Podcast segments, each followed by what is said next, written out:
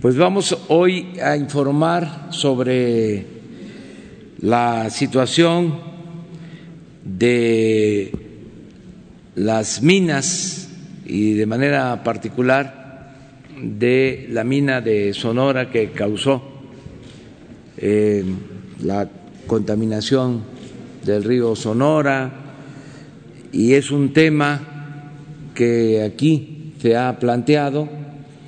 Vamos hoy a Hermosillo, pero para hablar con los familiares de las niñas, de los niños de la guardería ABC. Sin embargo, eh, nos han estado demandando que informemos y que actuemos en el caso de la contaminación provocada por el derrame de ácido en una mina de Sonora.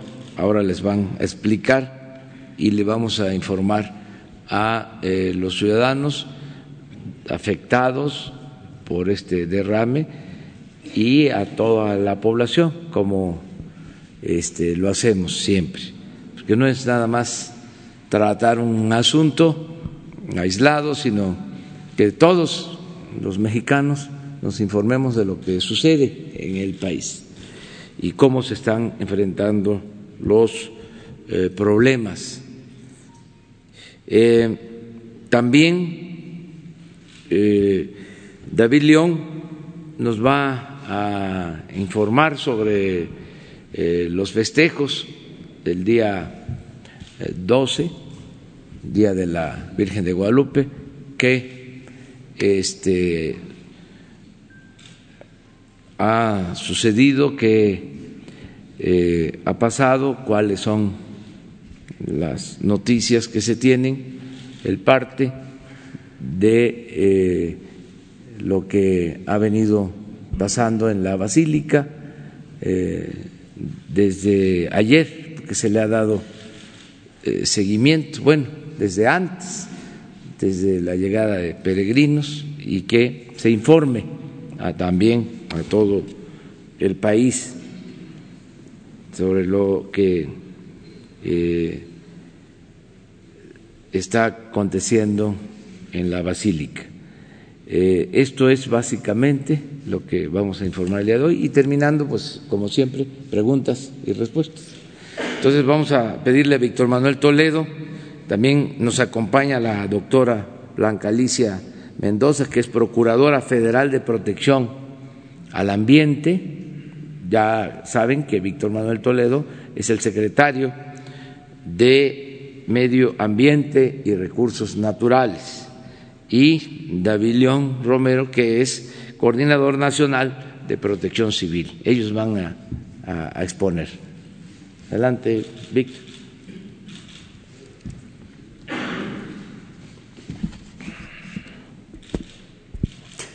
Eh, muy buenos días, tengan todas y todos. Con su venia, señor presidente. Eh, recuerdo que la, les recuerdo que la semana somos, somos los encargados de la, de la cuatro transformación eh, para defender la vida y garantizar el derecho humano de todos los mexicanos, especialmente de los más desfavorecidos, a un ambiente sano y digno desde que llegamos a Semarnat, hace seis meses, hemos mantenido dos principios que creo que es importante compartir con ustedes. Primero, tomamos decisiones a partir de información científica de alto nivel y también, por supuesto, eh, eh, de carácter tecnológico. Y segundo, estamos en diálogo permanente con los ciudadanos, o sea, atendemos eh, todo el tiempo los reclamos, eh, problemáticas ligadas con el tema ambiental de los ciudadanos. Eh, en este periodo hemos atendido y en algunos casos desactivado 42, 44 conflictos en el país eh, y para ello hemos hecho dos cosas. Recibido en las instalaciones de Semarnat a los grupos que nos demandan diálogo, y segundo, hemos acudido a los lugares, a los territorios, a las regiones eh, in situ a atender las problemáticas. Hemos estado con los gobernadores yaquis, con la comunidad de Temacapulín en Jalisco, con 14 comunidades de la Copuda en los valles centrales de Oaxaca que tenían un problema del agua que ya se resolvió, con el Comité Ciudadano de Defensa del Lago de Pátzcuaro, con los movimientos ambientalistas muy vigorosos de Jalapa, Veracruz, con los defensores de una, contra una mina en Oaxaca, etcétera, etcétera. Eh, todavía el día de ayer eh, recibimos en Semarnat, eh, señor presidente, esto es muy importante, a los ciudadanos afectados en seis regiones del país por la contaminación industrial, donde se alcanzan niveles realmente extremos de contaminación de agua, suelo, tierra. Me refiero a la región de Tula en Hidalgo, la región del Salto y Juanacatlán en Jalisco, la cuenca eh, en Guanajuato, la cuenca eh, Independencia, con problemas de contaminación del agua, eh, y el río Atoyac en Puebla y Tlaxcala, y finalmente en Coatzacoalcos.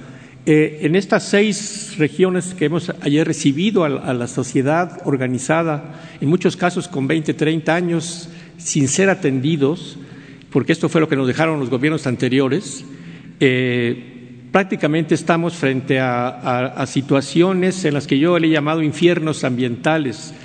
los problemas de salud que se desencadenan aquí son terribles. Niños con plomo, este, problemas de cáncer, problemas renales, etcétera. Y, señor presidente, ahí yo creo que vamos a tener que, en un momento dado, en colaboración con la Secretaría de Salud, vamos a tener que, generar ya este, proyectos muy enfocados al tema de las emergencias ambientales y sanitarias para, eh, digamos, resolver esto que realmente eh, es un problema.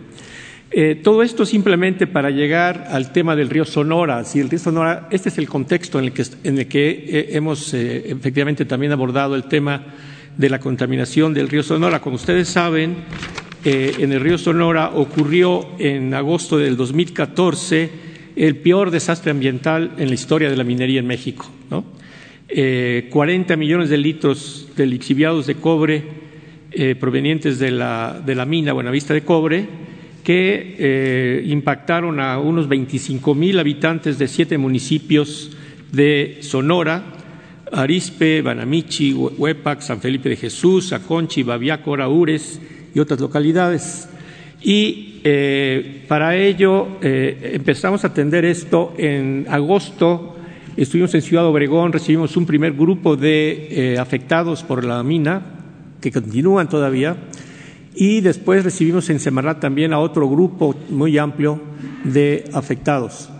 hemos respondido de dos formas. En primer lugar, a través del tema jurídico, y por eso aquí vamos a pedirle a la doctora eh, Blanca que nos dé una síntesis de lo que se está haciendo, y también eh, acudimos a ocho reuniones con comunidades para escuchar su percepción y sus reclamos. Eh, en eso estamos y termino diciendo que la próxima semana Junto con el secretario de Salud estaremos eh, en Hermosillo en la mañana con los eh, presidentes municipales afectados. Después iremos a URES a escuchar, eh, estamos convocando a los afectados a tener de nuevo para que escuchen nuestro informe y por la tarde estaremos presentando un nuevo libro que se ha escrito en la Universidad de Sonora por especialistas de la región. Entonces, simplemente en correspondencia a los anuncios que aparecieron en la prensa en los últimos días, pues venimos a, informarles este, de cómo estamos atendiendo el caso de Río Sonora. Entonces le pediría a la procuradora, este, si es tan amable, hacernos una breve, más breve síntesis del corrido. ¿no? Con su venia, señor presidente. Buenos días. Respecto del eh, tema de Buenavista del Cobre, eh, informarles que hemos estado llevando a cabo procedimientos administrativos para revisar el cumplimiento por parte de la empresa eh, de sus obligaciones en materia ambiental, tanto en lo que queda del tema eh, relativo al derrame porque esto se trabajó a través de un convenio, se constituyó un fideicomiso que se extinguió desde el año 2018 y se consideró por las eh, autoridades ambientales de ese entonces, en 2017, que se había cumplido la remediación a la que en su momento se comprometió la empresa. Nos quedan eh, algunas cuestiones en cuanto a monitoreos ambientales que debe llevar a cabo la propia empresa, presentar información a la autoridad ambiental y bueno, pues esto eh, da lugar a que se verifique por parte de la Secretaría y a que en su caso la Procuraduría eh, lleve a cabo actividades de inspección. Estamos inspeccionando la nueva presa de Jales, también las instalaciones de, la, de la propia minera y por otro lado instalaciones de una minera que estuvo funcionando hasta el año de 1998. Hemos practicado notificaciones en esta semana y continuaremos con el procedimiento hasta su conclusión.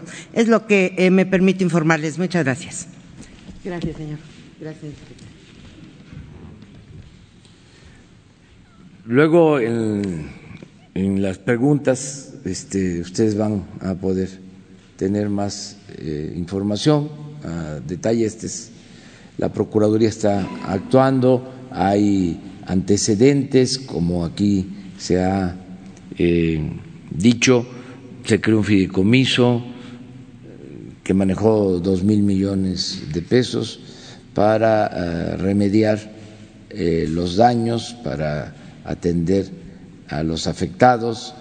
No se concluyó bien con este proceso y ahora les van a explicar lo que se está este, haciendo para que eh, se resuelva el problema, que es lo que este, está pidiendo la gente y es lo que vamos a hacer eh, en este caso.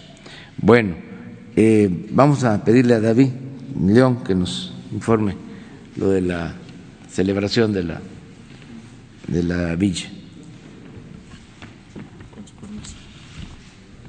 Muy buenos días a todos.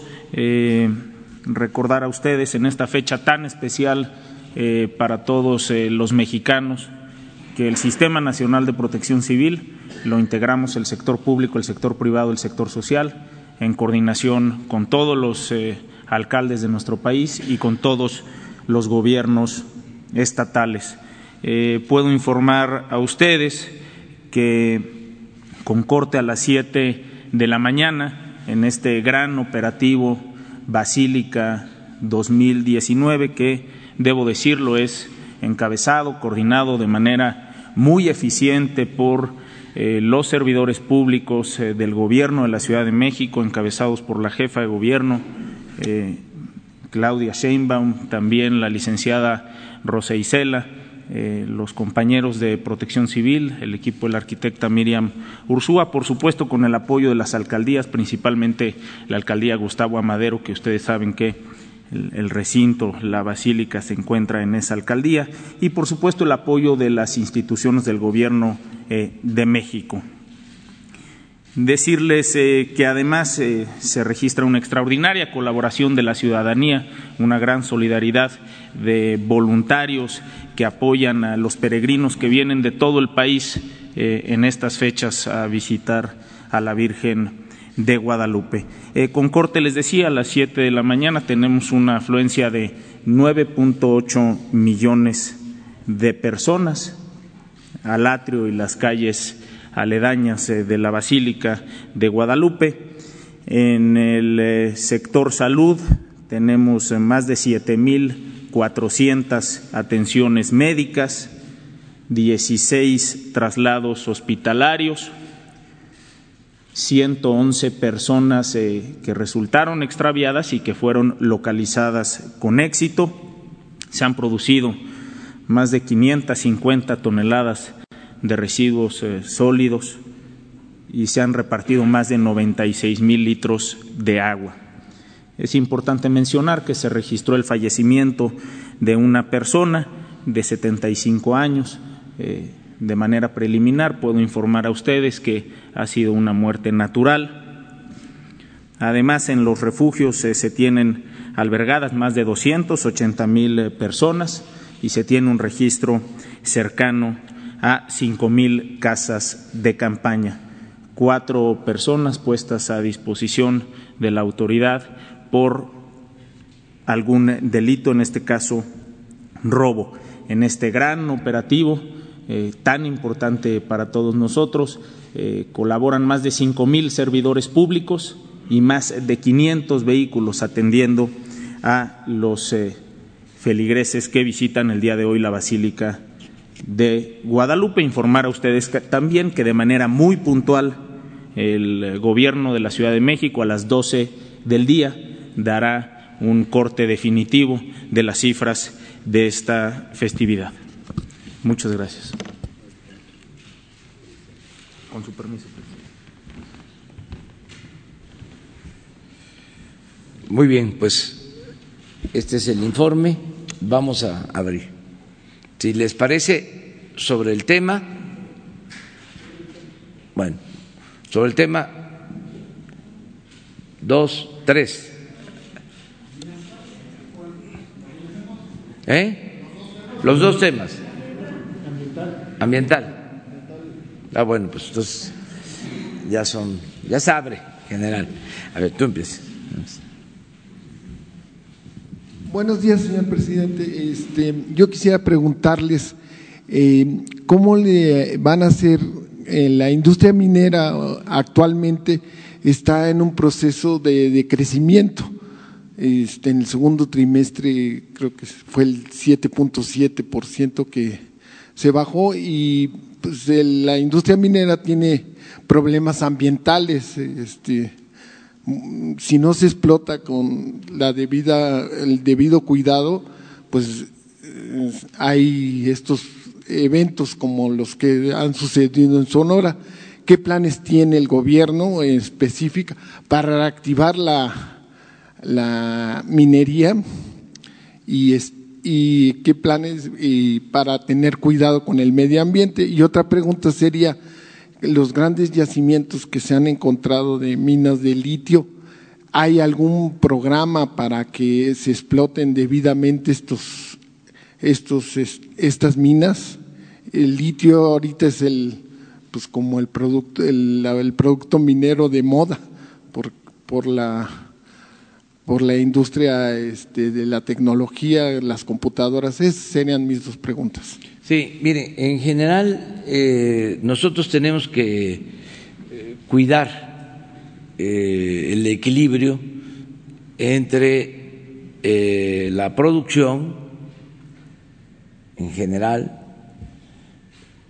el desarrollo y el cuidado del medio ambiente. Esto se le ha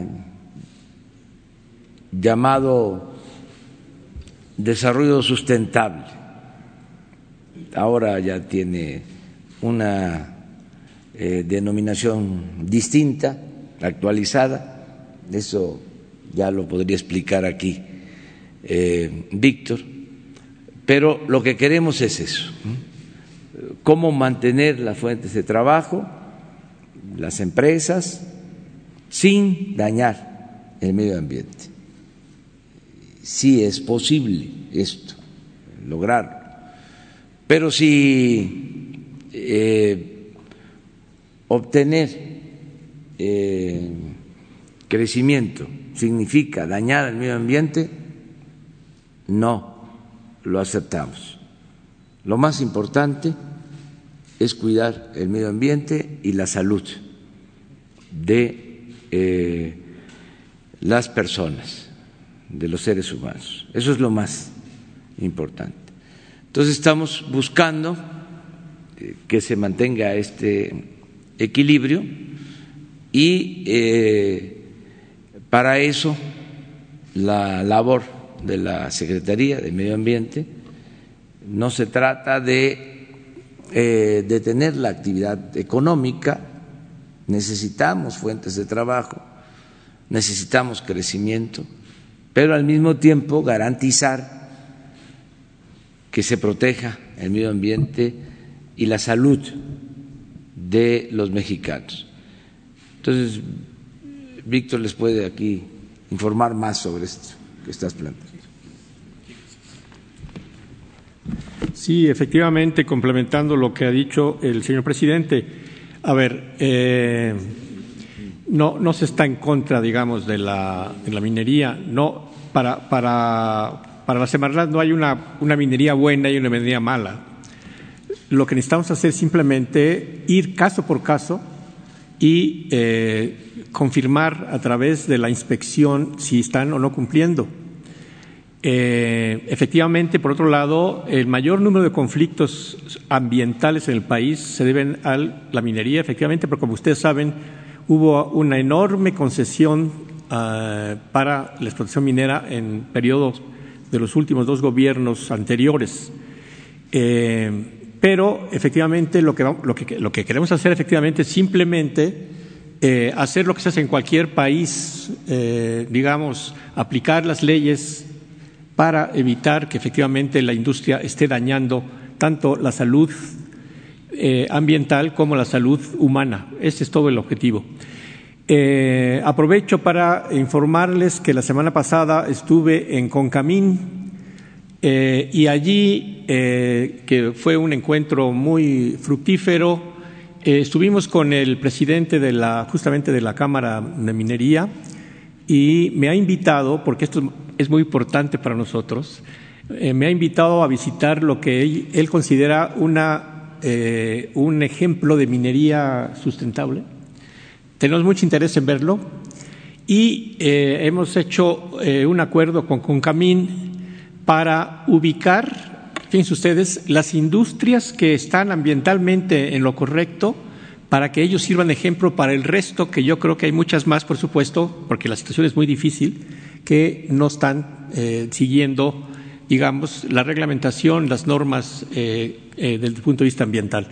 Por lo tanto, eh, reitero, tenemos que examinar caso por caso y simplemente aplicar con todo cuidado y con toda honestidad las normas que tienen que ser aplicadas a, al caso de la minería. ¿no? Y en el caso del litio, ah, ¿se va a concesionar las minas? Sí. Bueno, esto, como ustedes saben, el, el eh, como ustedes saben, eh, estamos en una, eh, en una transición energética en todo el mundo y efectivamente va a cambiar todo. Tanto en la Secretaría de Energía como en Semarnat estamos ya trabajando en el tema de la transición energética y en los próximos meses tendremos también ya algunos resultados. Efectivamente, el litio se va a convertir en el nuevo petróleo, porque es la base de, más que de las computadoras, es el tema de los acumuladores. Se nos vienen ya los autos eléctricos. Nuestro país debe, debe, debería de ser capaz de producir autos eléctricos en, en, en fábricas públicas. En fin, todo esto estamos justamente eh, discutiendo, analizando con, con, los mejores expertos del país que tenemos ya trabajando con nosotros. Entonces, el tema del litio se va a volver algo estratégico. Buena parte de la situación de Bolivia, como ustedes saben, se debe a que es el país más rico en litio, según se sabe, pero nuevamente nuestro país eh, es un país también con grandes yacimientos de litio, especialmente de Sonora. Se acaba apenas, digamos, de, revelar pero algo más importante que les quiero compartir, eh, señor presidente. Eh, nuestro país, la riqueza de nuestro país, que la conocemos perfectamente, eh, ahora se le va a sumar algo más. Somos también uno de los países más ricos en irradiación solar y eh, vamos a ser un país, en teoría vamos a ser un país exportador de energía a Estados Unidos y el resto de América Latina porque en América Latina los dos, las dos regiones más ricas para cap captar energía solar y convertirla en energía eléctrica, etcétera, están en el, en el nor noreste de México, norte de México, los desiertos, y en, eh, en, los en, el, en, el, cruce de Chile con Bolivia y eh, otros países como Australia, África, pero vamos a ser también, en teoría, una potencia en energía solar. Adelante. Gracias, presidente. Buenos días. Daniel Blancas de Crónica. Eh, aprovechando la presencia de funcionarios, haré algunas preguntas que tenía pendientes.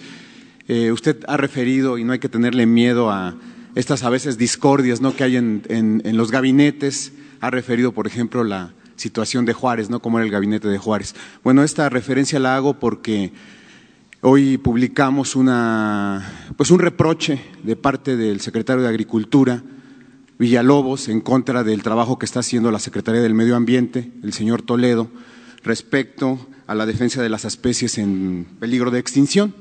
Lo que dice Villalobos es que se está descuidando la zona del Golfo de California, eh, que es el hogar de la vaquita marina, y que esto implica eh, pues un riesgo muy fuerte, muy grande de embargo de parte de Estados Unidos en perjuicio de, la, de esta zona y en perjuicio del país.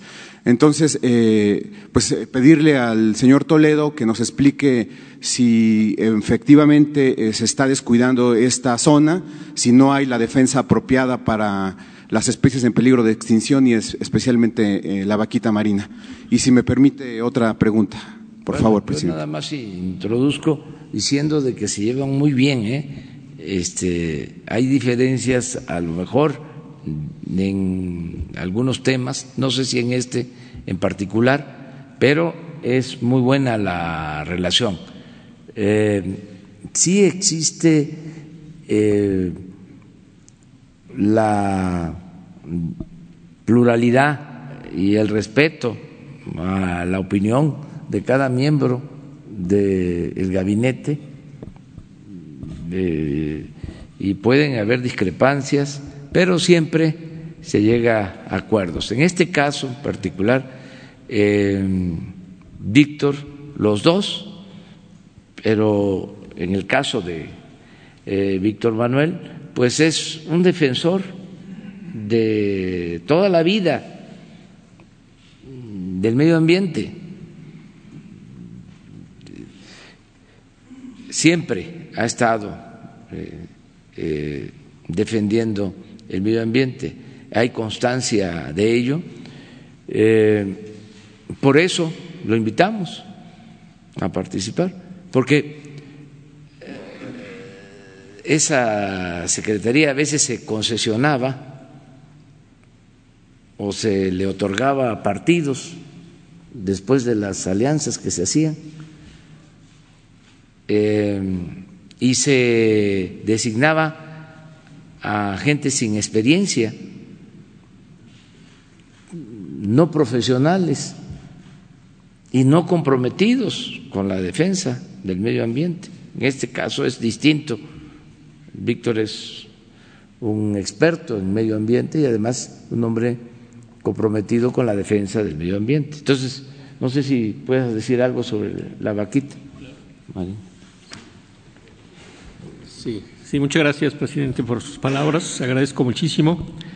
Eh, a ver, miren, una cosa que hemos aprendido eh, aquí ya como funcionario público, eh, los problemas de un país y del mundo y de las regiones son problemas muy complejos siempre.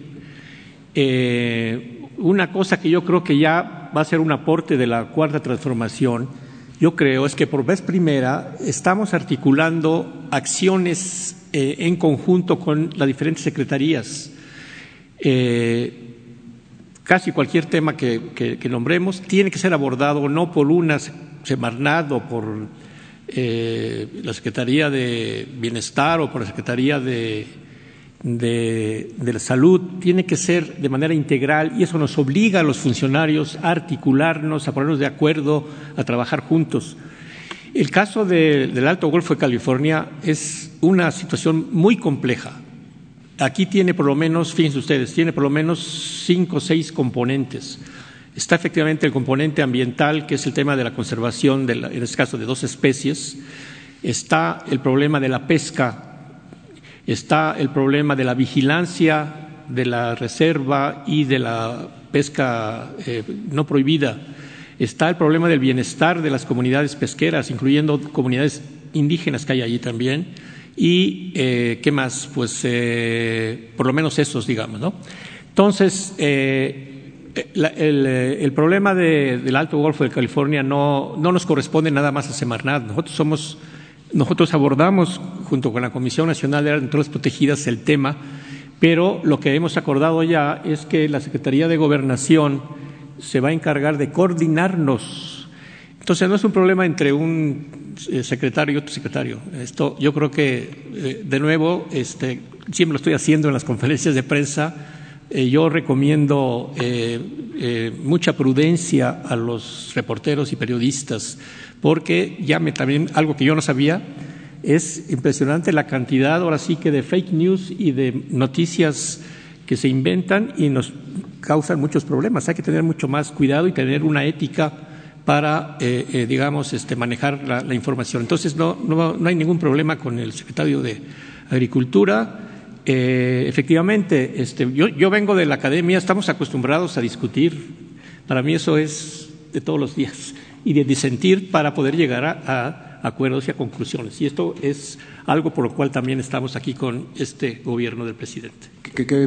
Secretario, que en este caso, bueno, hay documentos, ¿no? Donde oficios que le ha enviado el secretario Villalobos, incluso a la presidencia, esté un poco haciendo eh, referencia a este tema. Eh, más allá de esta discordia que pudiera interpretarse, eh, ¿usted entonces niega que se esté descuidando esta defensa a las especies protegidas y en especial a la vaquita marina? No se imaginan lo que está haciendo la CONAM con el caso de la vaquita marina y con el caso de la totoaba también. Eh, estamos recibiendo reportes todo el tiempo. Eh, está también ahí está también la Profepa también. Ustedes también están trabajando ahí muy arduamente junto con la, con la Secretaría de Marina en la vigilancia y tenemos eh, relación también con las organizaciones conservacionistas, incluyendo internacionales. Estamos permanente en comunicación con los especialistas de allá de, Ensenada. Eh, si, en algo estamos este, actuando es en ese caso porque sabemos, digamos, el riesgo que tiene. Pero aprovecho también aquí, señor presidente, yo creo que también, ah, también entra la Secretaría de Relaciones Exteriores. ¿Por qué?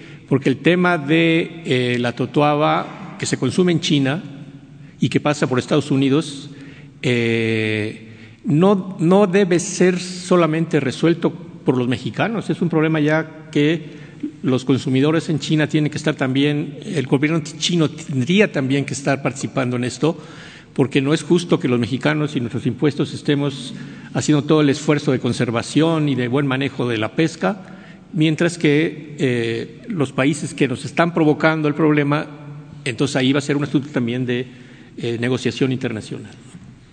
Muchísimas gracias. Este, yo nada más quisiera pedirle, usted refirió eh, esta situación de emergencias ambientales sanitarias, si nos pudieran compartir con los reporteros pues, los casos o la relatoría de estos casos para que podamos estudiarlos o tenerlos, ¿no? Posteriormente, pues. Sí, sí, sí, posteriormente. posteriormente. les informamos. Sí, y la siguiente pregunta, presidente, aprovecho eh, ya eh, para comentársela. Eh, he estado yo reunido en las últimas semanas con, con diversos funcionarios del gobierno federal que ponen, pues, digamos, este, un punto de interés en ciertos temas. Usted aquí ha referido esta situación de, de la austeridad de limpiar las dependencias. Hace un par de semanas dijo, todavía falta una sacudida más, ¿no? En relación a las dependencias, pero sin embargo, hay tres casos que me gustaría rápidamente compartirle. Eh, que van un poco en ese sentido contrario, en el sentido de que se requiere un poco más de fortaleza eh, humana y financiera. Uno es el caso del SAT. Eh, usted tenemos referencia de que hay un millón seiscientos mil créditos fiscales por cobrar, presidente. Esto eh, eh, equivale a que cada uno, hay una figura ahí que se dedica a esto, a, cobrar estos créditos fiscales, que es la figura del Ejecutivo Fiscal. Eh, ¿Sabe usted cuántos expedientes le corresponden a cada uno por tramitar? Alrededor de 1.500 expedientes por cada Ejecutivo Fiscal, Ejecutivo de recaudación. Eh, entonces, este, la situación en el SAD es un poco complicada porque además cada uno de los ejecutivos gana ocho mil pesos, presidente. Entonces es un área que quizás, eh, contrario a la austeridad o a lo que usted ha manejado aquí, sí requiere un poco más de fortaleza en, este sentido, porque además, pues usted sabe lo que representa que se cobren estos créditos fiscales en dinero para la federación, ¿no? Ese es un caso. El otro, este, nos los compartió Ricardo Agüet, eh, están eh, vacías 1.200 plazas, 1.200 plazas de trabajadores de la aduana que están descuidando la situación eh, de esta dependencia y que también representan perjuicio financiero y fiscal para la federación. Y el tercer caso, eh, aprovechando que está aquí David, con el que estuvimos reunidos también recientemente, eh, pues que David, ahora sí que su equipo y él se han multiplicado, digamos, para resarcir algunos vacíos legales y faltantes en esta tela de corrupción respecto a las declaratorias de emergencia y desastre. Eh, usted sabe, y lo hemos referido aquí, pues la ola de corrupción en la que estaban metidas estas, eh, estas figuras. Se trata nada menos y nada más que de 200 mil millones, 200 mil millones de pesos, lo que los gobiernos de Calderón y Peña Nieto manejaron para las declaratorias y que no hay eh, clara evidencia de que fueran manejados de una manera correcta. sin embargo, presidente, no hay quien a ciencia cierta y quien eh, plenamente eh, se mm, vigile la repartición, presidente. No hay quien eh, supervise los censos de infraestructura dañada. No hay quien vigile el trabajo de los comités que hacen la, relatoría de, la infraestructura. No hay quien vigile la contratación de empresas para la reconstrucción ni los avances en la reconstrucción. Entonces son ahí vacíos legales y, vacíos humanos y financieros que me gustaría ponerle sobre la mesa. Son tres casos que le comento que he estado estudiando durante las últimas semanas para hacerle la pregunta. Pese a esta situación que usted ha venido apoyando de la austeridad, ¿qué hará usted con estas áreas estratégicas desde el punto de vista financiero para eh, reforzarlas y para poner atención eh, a favor de las finanzas públicas? Bueno, este, en el caso del SAT em, se ha avanzado muchísimo. Yo eh, considero, como en otros asuntos, que lo fundamental es la honestidad de los funcionarios, de los servidores públicos. Em, en el SAT hay un equipo eh, de profesionales de gente honesta. Hemos cuidado mucho eso, que se encargue esta labor de la recaudación de los impuestos a gente honesta. Y lo mismo en lo que tiene que ver con aduana. Eh, por eso lo de Margarita Ríos, que ahora pasa a ser parte de la Suprema Corte de Justicia, ya ministra de la Suprema Corte de Justicia. Eh, la semana próxima vamos a eh, nombrar al nuevo director del SAT, eh, que tiene que tener las mismas características, el mismo perfil de Margarita Ríos, una mujer honesta, eh, recta, íntegra. Entonces, eso ayuda mucho. En el caso de eh, la carga de trabajo que se tiene, eso se tiene que ir resolviendo, eh, se está trabajando en ese sentido. Este año se ha avanzado porque se obtuvo mejor recaudación que el año pasado. Y yo espero que cada vez va a funcionar mejor eh, el sistema de recaudación de impuestos porque eh, no hay eh, corrupción, no se tolera la corrupción y nos va a ayudar mucho lo que ayer se aprobó en el Congreso. Se modificó el artículo 28 de la Constitución y eh, se establece que queda prohibida la condonación de impuestos para grandes contribuyentes, porque esa era la gran fuga. Es increíble este, cómo eh, se les condonaban los impuestos a las grandes empresas,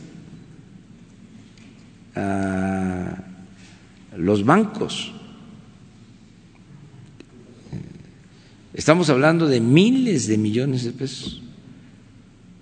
Entonces, al quedar establecido en la Constitución que se prohíbe la condonación de impuestos, incluso enviamos nosotros la iniciativa así, de esa forma, y hubo un cambio en el Senado, eh, se envía a la Cámara de Diputados, el cambio consistía en que podían eh, darse casos de excepción, en donde eh, se podía llevar a cabo la condonación de impuestos. Nosotros manifestamos nuestra inconformidad y nos fuimos escuchados en la Cámara de Diputados para que le quitaran eso porque si no por ahí se iban. Un poco como sucedía en los casos de las eh, emergencias. ¿Cómo se llama? Declaratorias de emergencia. Declaratorias de emergencia y de desastre.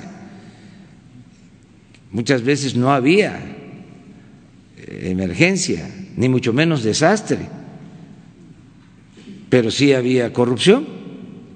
Se utilizaba esta figura para sacar dinero. Este, 200 mil millones, presidente. Mucho dinero con ese propósito. Entonces, regresando a lo del SAT y aduanas, eh, vamos a ir resolviendo, eh, limpiando, vamos a seguir avanzando en este propósito y que se tengan los servidores públicos eh, indispensables. Cuando hay honestidad, tampoco se requiere de muchos fiscales, porque se había llegado al extremo de que por cada servidor público un supervisor y era nada más simulación y había corrupción en el servidor público y corrupción, desde luego, para el supervisor.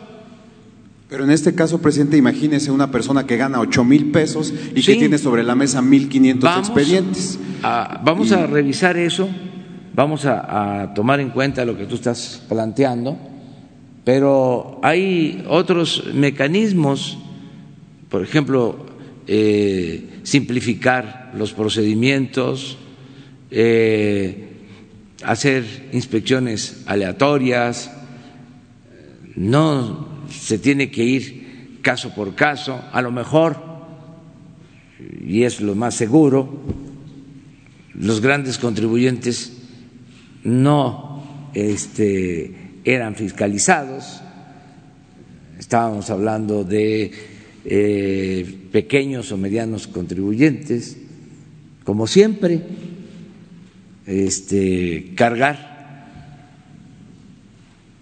toda la fuerza de la ley o todo el rigor de la ley a los de abajo y garantizar impunidad a los de arriba.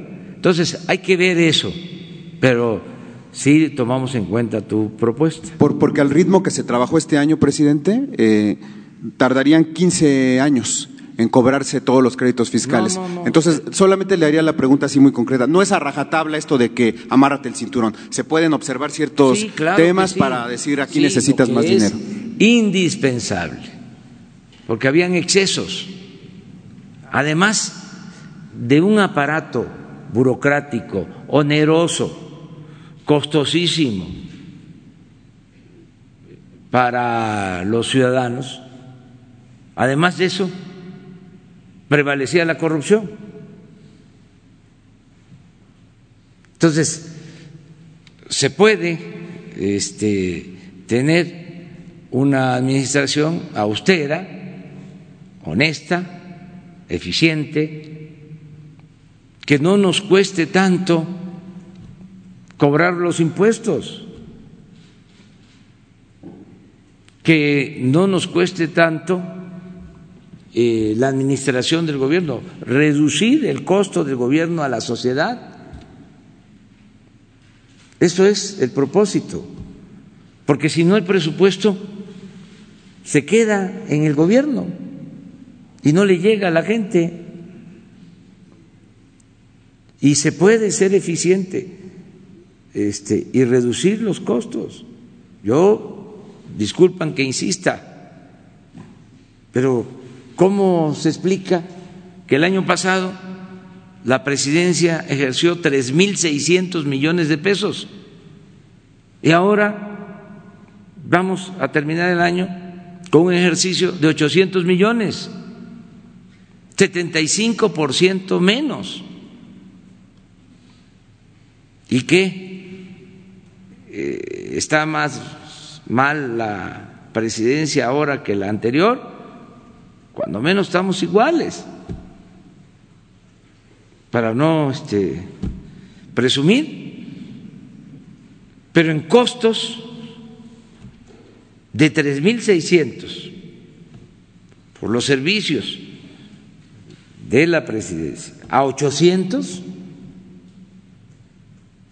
y no ha faltado nada. Yo he recorrido el país en este año, no me ha faltado para pagar los boletos de avión, para los gastos de combustible a las gasolinas, para los hoteles, para lo que se necesita, este, para los que me acompañan. Y eh, hemos eh, supervisado obras hemos hablado con la gente, hemos resuelto problemas, eh, hemos iniciado proyectos, supervisado proyectos de construcción, o sea, se puede con un menor costo, que es lo que estamos eh, procurando. Desde luego, eh, hay gastos que son indispensables, necesarios, los maestros, los médicos, las enfermeras, las medicinas,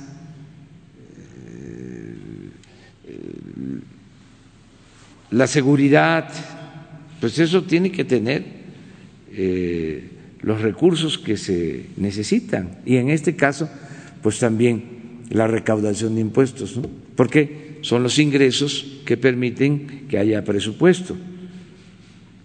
Eh, acerca de las declaraciones de emergencia, sí eh, era excesivo lo que se gastaba.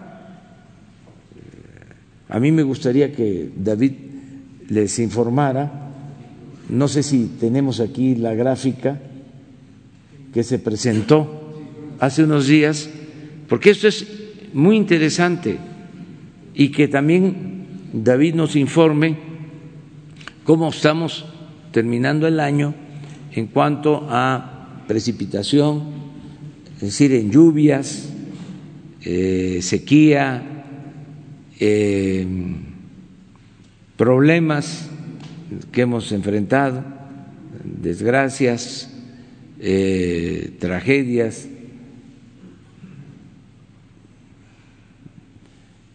afectaciones, desastres naturales, algo que puedas, porque estamos por terminar el, el año y la protección civil es importantísima.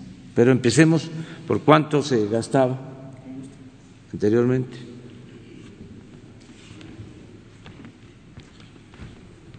Bien, en lo que ahora eh, se proyecta el número de declaratorias eh, de emergencia y desastre comparadas con los años pasados quisiera comenzar diciendo que, bueno, este país es megadiverso, extraordinario.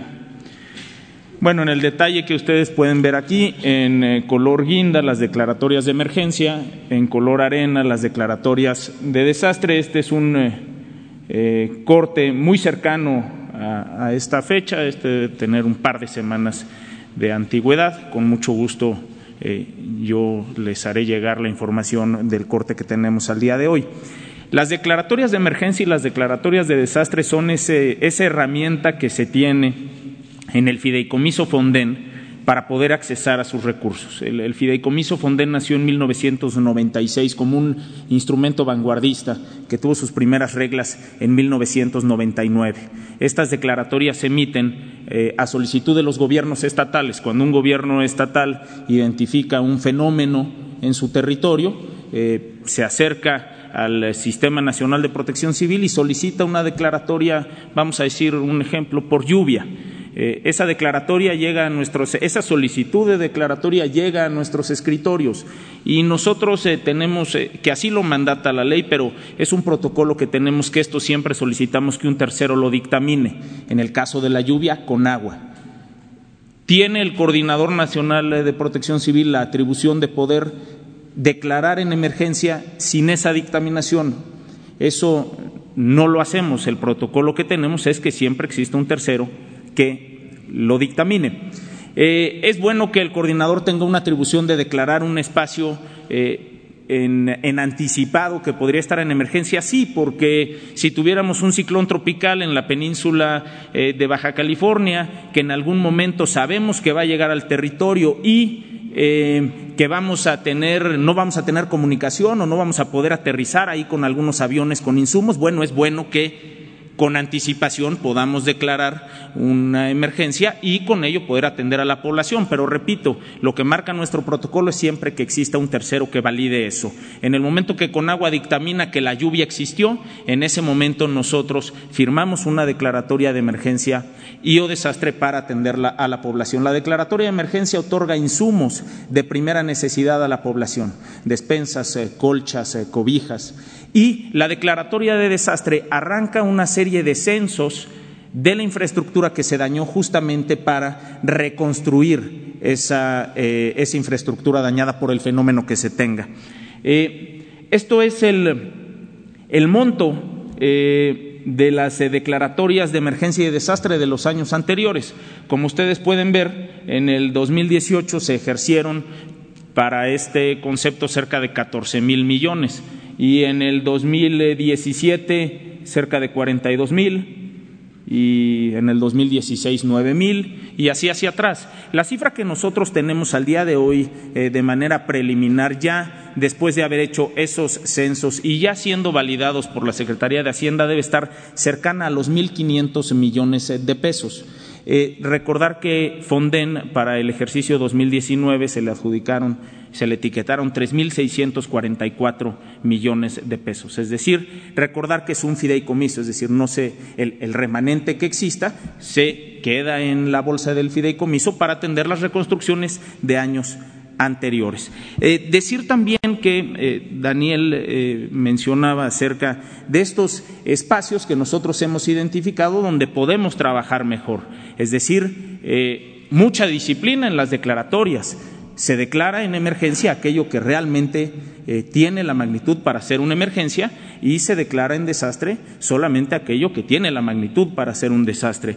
Estamos como eh, lo han comentado, haciendo un esfuerzo muy importante por observar que la ayuda que llega al eh, territorio realmente los damnificados la reciban. Existe un reporte de la Auditoría Superior de la Federación de años anteriores que ustedes fácilmente pueden consultar, donde eh, bueno, pues se dictamina que los apoyos no los recibe la gente afectada. Por eso nosotros hemos hecho un esfuerzo por verificar que la ayuda realmente llegue a los damnificados. En segundo lugar, eh, somos eh, muy rigurosos y seguimos muy de cerca eh, los censos de daños que existen en el territorio. Personalmente hacemos esos recorridos con los gobiernos estatales, los gobiernos municipales, para que nada que se haya dañado quede fuera pero que no existan obras que no hayan sido impactadas por ese fenómeno que entren en ese censo. Y, por supuesto, con la integración de todo el Gobierno de México, de todas las instituciones que tienen que ver con esta infraestructura que se daña,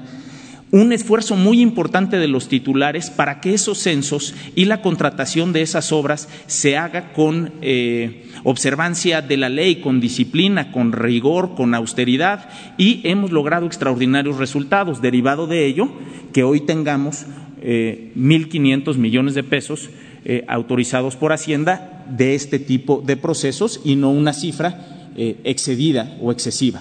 en cuanto a lo que el eh, presidente refería, yo quisiera eh, comentar que nunca antes un presidente de México había solicitado de manera personal un reporte de protección civil al Sistema Nacional de Protección Civil, como el reporte que el presidente solicita todos los días a las seis de la mañana y él personalmente eh, dirige y monitorea los efectos que tienen los fenómenos en nuestro país.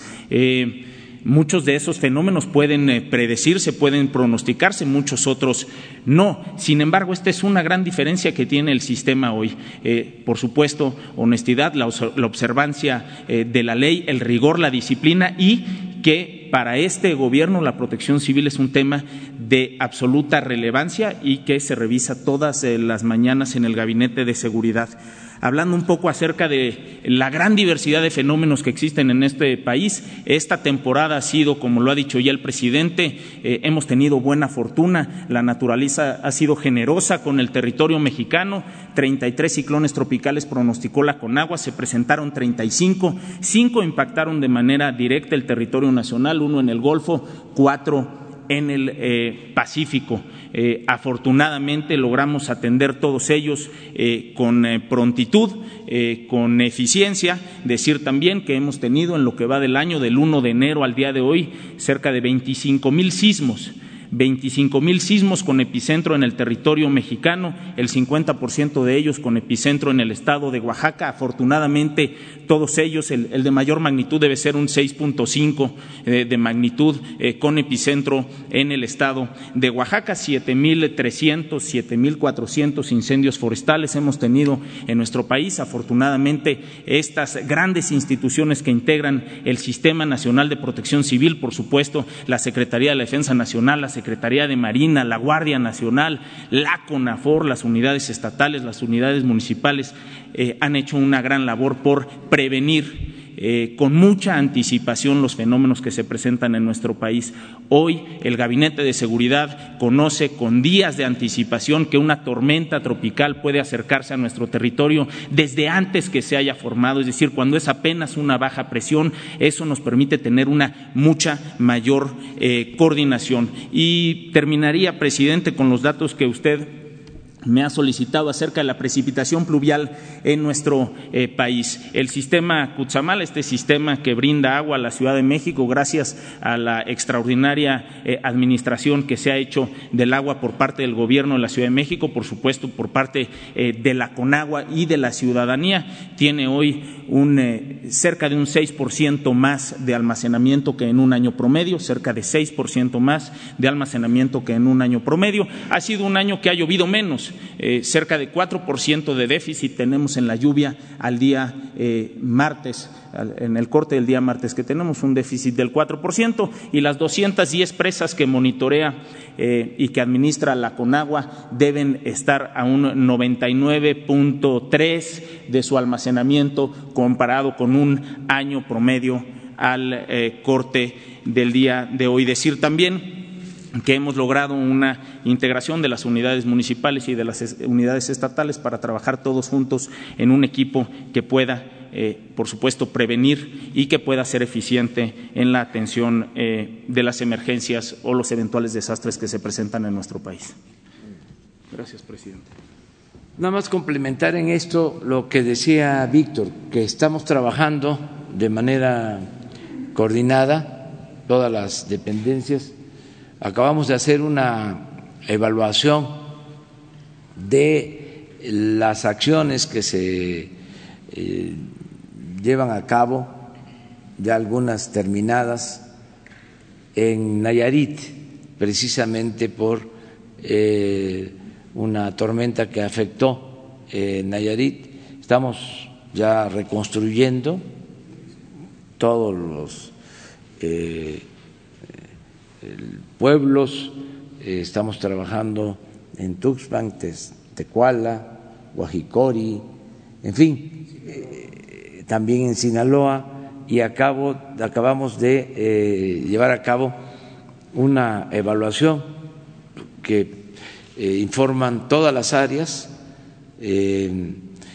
con agua que hace en cuanto a la construcción de bordos, eh, canales, eh, comunicaciones y transportes, la construcción, reparación de carreteras, eh, desarrollo urbano, en el caso de Nayarit se están construyendo viviendas, se rehabilitó la infraestructura urbana, se mejoraron calles, eh, se construyeron nuevas escuelas, eh, bueno, se entregaron enseres domésticos a afectados, en fin, todo un informe sobre esto y si se ve los gastos, pues no son eh, muchos, porque se cuida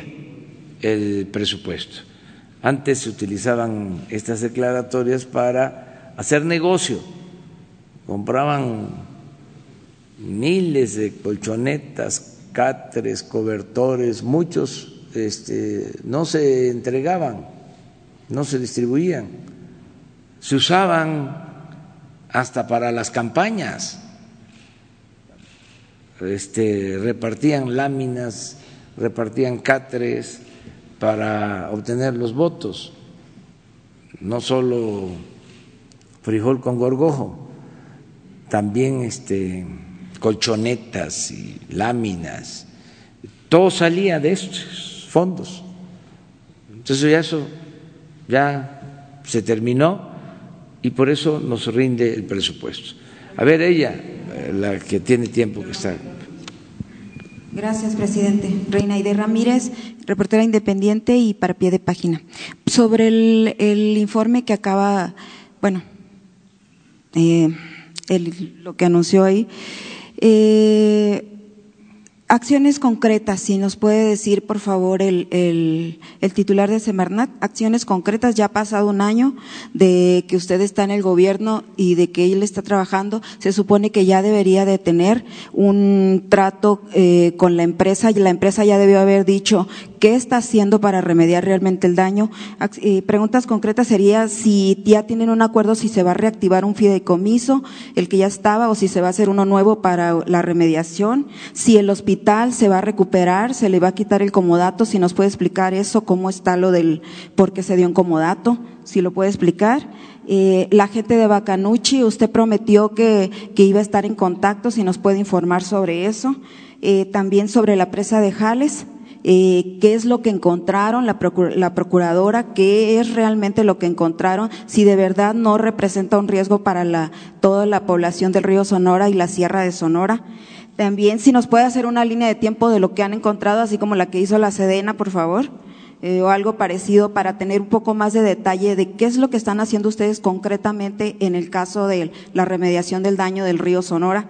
Y eh, también usted habla, eh, presidente, de la de que justamente en Semarnat se metía gente que no estaba comprometida con el medio ambiente o con, con, el gobierno. Entonces, aquí, ¿cómo va la limpia en Semarnat, sobre todo en los estados? ¿Qué están haciendo con el personal que no estaba comprometido? Si hay nuevo personal y cómo está trabajando, si ya tiene gente en la de gira, si hay... El otro punto, habla usted de lo del litio que en Sonora ya se descubrió un gran yacimiento.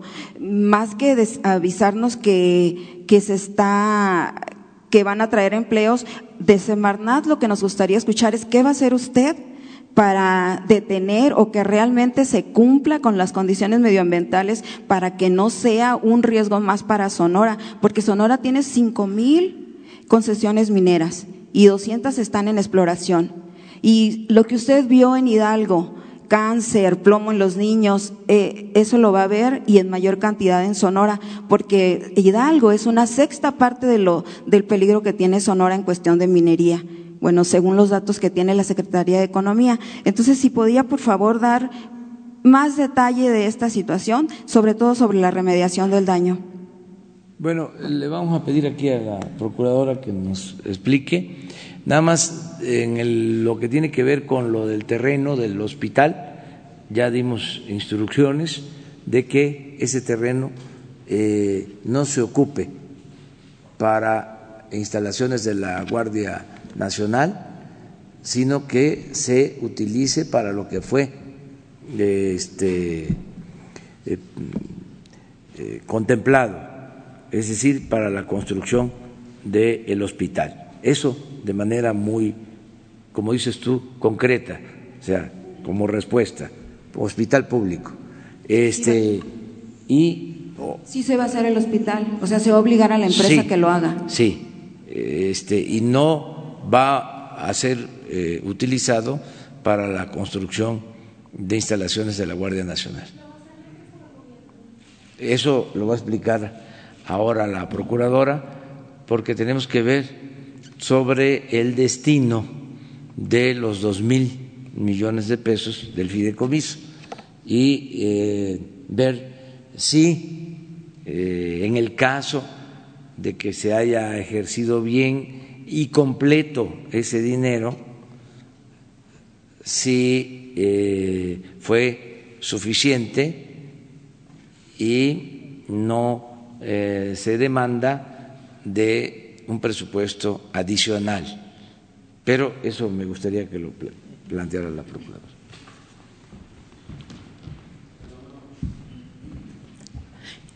En el caso del, fideicomiso, eh, quisiera compartirles que hemos hecho un análisis y bueno, en el portal de la Secretaría desde hace tiempo existe información pública en, en cuanto al señalamiento de cuál fue el recurso que efectivamente se ejerció a través del fideicomiso.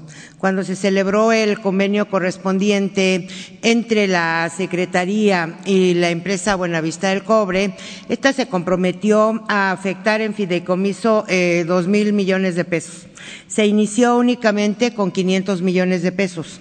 Al final, cuando el fideicomiso eh, se extinguió, esto en el año 2018, se habían ejercido a través del propio fideicomiso alrededor de 1.200 millones de pesos. Es decir, faltó que se aportaran 800 millones de pesos de los comprometidos. Se ha señalado, y así se advierte de esta información de carácter público, que se hicieron erogaciones por parte de la empresa em, por fuera del fideicomiso. Sin embargo, el compromiso y la obligación asumida por ella fue aportar los dos mil millones de pesos. Este compromiso se basa en un reconocimiento de la propia empresa en cuanto a que efectivamente dañó el ambiente con motivo del derrame que ocurrió a partir de sus instalaciones. Y esto es importante porque, insisto, es un reconocimiento y además es un reconocimiento que se hace ante la autoridad y, por otra parte, dentro del convenio, aunque así se denomine, estamos analizando eh, cuáles fueron las condiciones, circunstancias, especialmente las cláusulas, porque desde nuestro punto de vista, y aún cuando ya se haya señalado que ha concluido, lo que se llevó a cabo a través del mismo fue también un conjunto de autorizaciones por parte de la propia autoridad. Es decir, no es un acuerdo de voluntades entre particulares o para resolver alguna cuestión mínima. Se trata de actos de autoridad y se trata de reconocimientos de un responsable de daño ambiental que eh, ofreció hacer los pagos a que se comprometió y que le correspondían a través del fideicomiso que, eh, le reitero, pues bueno, eh, se, se, cerró en el año 2018. Sin embargo, y esto también es información pública que les puedo compartir y creo que ustedes la, deben la conocer muy bien, la Suprema Corte de Justicia de la Nación está analizando actualmente este tema y lo está analizando porque, eh, como salió hace algunos meses, decidió respecto del mismo ejercer la facultad de atracción.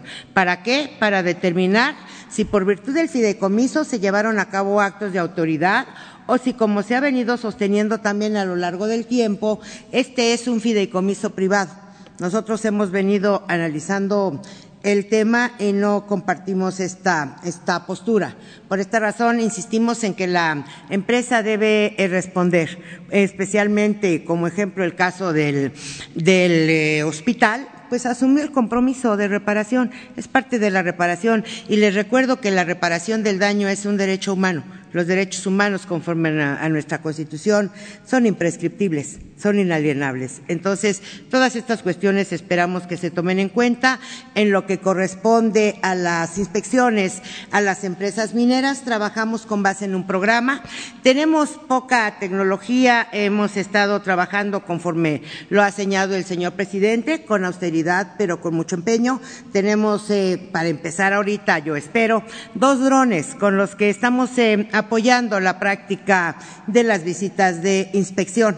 Estos eh, drones pues, son sencillos, pero nos permiten ahorrar tiempo, nos permiten mejorar el esfuerzo de nuestros compañeros los inspectores y hemos tenido buenos resultados en su utilización. Queremos eh, acudir a una figura que tenemos jurídica con, eh, con, base en la que se conmutan multas para pedirles a quienes incurren en, en infracciones y son sancionados que adquieran y eh, proporcionen al Estado mexicano eh, este tipo de tecnologías porque estas tecnologías nos facilitan la función y nos permiten ahorrar recursos y yo diría que ser mejores. Estamos planteando la posibilidad también de hacer eh, inspecciones de carácter electrónico, pero fundamentalmente también estar cerca de la gente, ser preventivos e ir eh, convenciendo a todos los obligados o a la mayor parte para que cumplan de manera eh, voluntaria y de manera eh, correcta. Muchísimas gracias. ¿Pero qué encontró, señora, en, en, en la presa de Jales? ¿Es un riesgo Bueno, o no es un riesgo? Y pero- sobre el fideicomiso, por favor, lo que está diciendo es que la empresa va a reponer los 800 millones o que está en, en, litigio hasta que la Corte decida. Estamos analizando la información. Hay información que se contiene en un denominado libro blanco. Hay información que se conservó en la Secretaría de Medio Ambiente, que recientemente localizamos, pero hay información que también se entregó a la empresa y es la mayor parte de la información. Lo que hacemos ahora son los cruces respectivos. Tenemos eh, un muestreo con base en el que hemos con- eh, concluido que no es posible identificar efectividad de pagos contra recepciones, no es posible contar con un padrón completo y pensamos que a esto obedece que haya grupos de la población allá en Sonora que están inconformes. La población no se inconforma porque sí.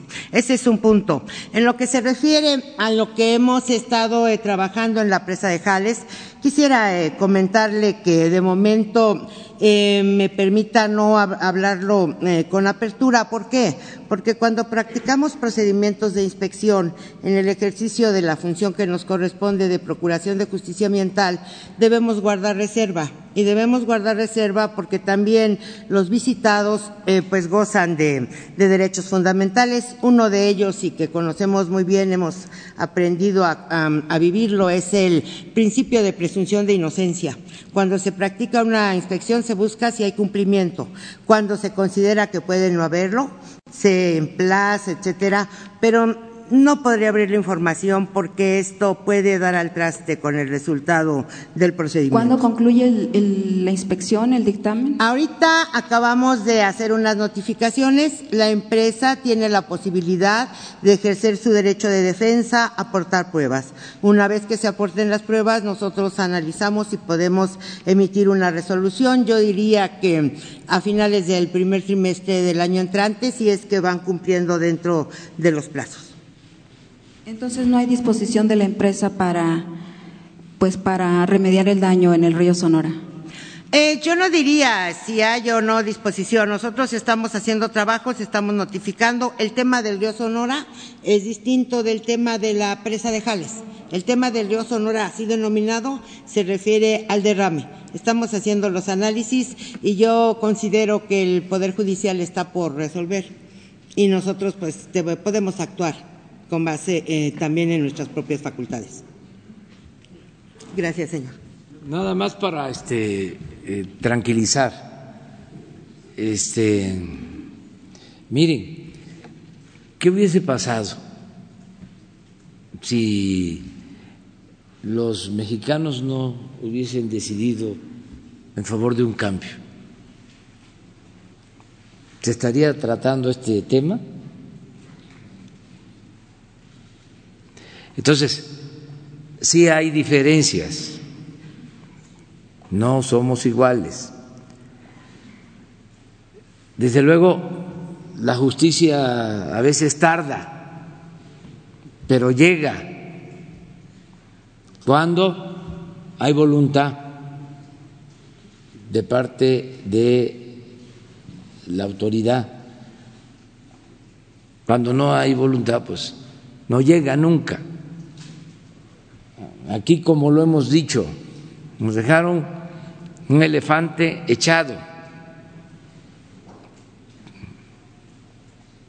Entonces, lo paramos, lo levantamos, pero es un cuerpo de avance lento.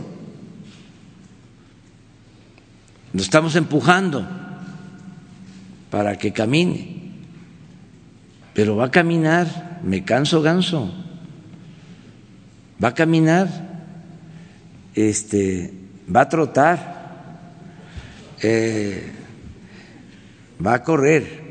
Eh, eh, es un proceso, es una transformación. Hace poco comenté de que estamos en un proceso de transición donde lo viejo no acaba de morir y lo nuevo no termina de nacer. Pero sin duda, vamos a la transformación, vamos al cambio. Nosotros no le vamos a quedar a deber nada a los mexicanos. Nos vamos a poner al corriente. Nada, no le vamos a fallar al pueblo. Y va a haber justicia. Y ya no hay influyentismo. Ya el gobierno no está al servicio de un grupo o de potentados. Ya el gobierno no está convertido como era antes, en un comité al servicio de una minoría. El gobierno representa a todos. Pero la transformación se tiene que llevar a cabo de manera pacífica y por los cauces legales lo que decía aquí la licenciada. Tenemos que proceder legalmente, que haya un auténtico Estado de Derecho y no apresurarnos a condenar, a hacer juicios sumarios,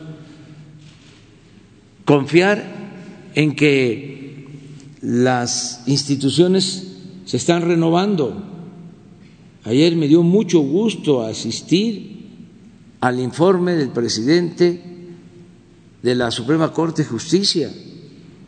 Me gustaría que se difundiera ese informe, claro que les corresponde a ellos, porque es un informe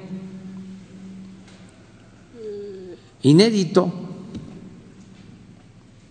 donde la mitad de su texto es reconocer que en el Poder Judicial hay nepotismo y corrupción. Y dar a conocer un plan para acabar con esas lacras de la política. ¿Eso cuándo se había visto?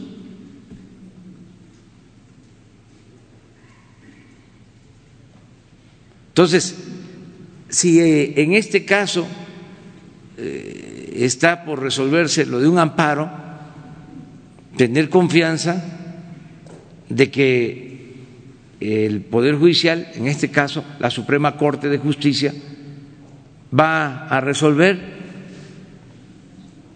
de conformidad con la ley y se van a, reparar daños, estoy seguro, y se va a atender a la población y vamos a que eh, se imparta justicia en Sonora y en todos los casos. Entonces, nada más decirles eso. Eh, ya no voy a eh, poder seguir contestando preguntas porque este, voy precisamente a Hermosillo. Vamos a Sonora.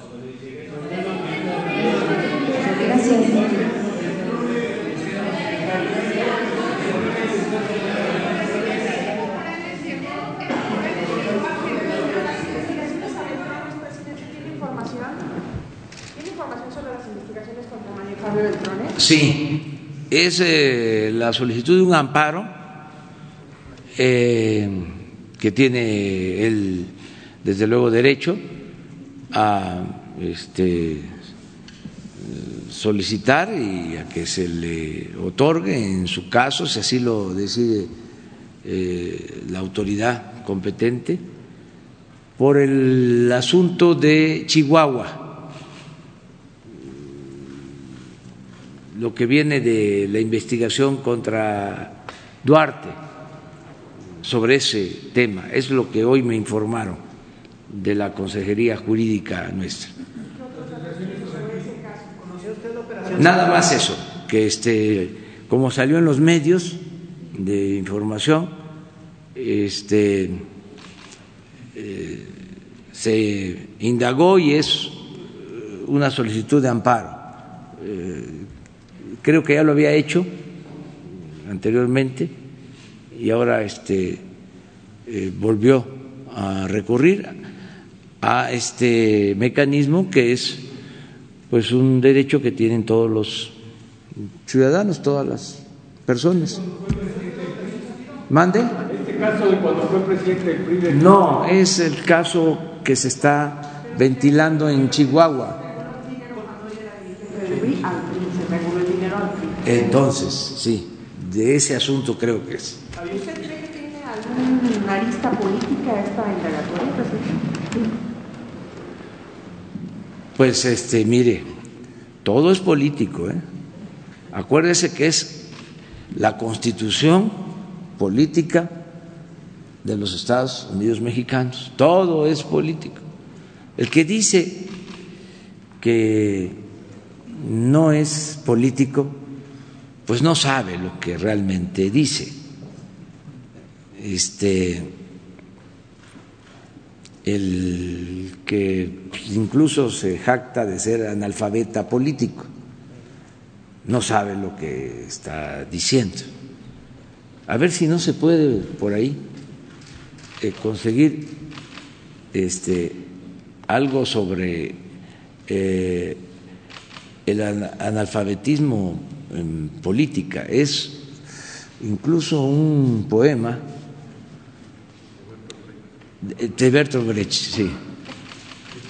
A ver, eh, vamos, a, veces les molesta que nos metamos en eso, pero es importante, es muy importante.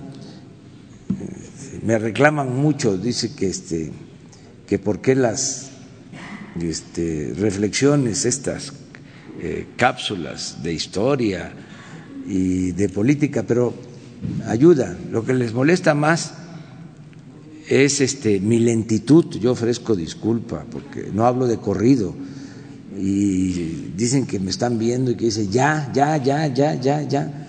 Este, pues no puedo, tengo que hacerlo despacio, no hablo de corrido. Pero además, imagínense que yo diga algo impropio por la prisa, se vuelve noticia mundial. Entonces prefiero este, hablar despacio. En una de esas tenemos, ya está, a ver, a ver, a ver, a ver, ¿quién, quién, quién de ustedes lo lee? A ver, alguien, ahí está, a ver, léanlo. A ver, pero ven, agarra el dedo. Ven acá, ven acá. Es que esto ayuda mucho. Ayuda mucho. El peor analfabeto es. Ok. El analfabeto político. El peor, el peor analfabeto es el analfabeto político. No oye, no habla, ni participa en los acontecimientos políticos, no sabe que el costo de la vida, el precio del pan, del pescado, de la harina, del alquiler, de los zapatos o las medicinas dependen de las decisiones políticas.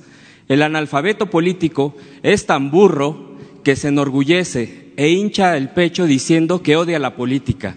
No sabe el imbécil que de su ignorancia política nace la prostituta, el menor abandonado y el peor de todos los bandidos, que es el político trapacero, granuja, corrupto y servil de las empresas nacionales y multinacionales.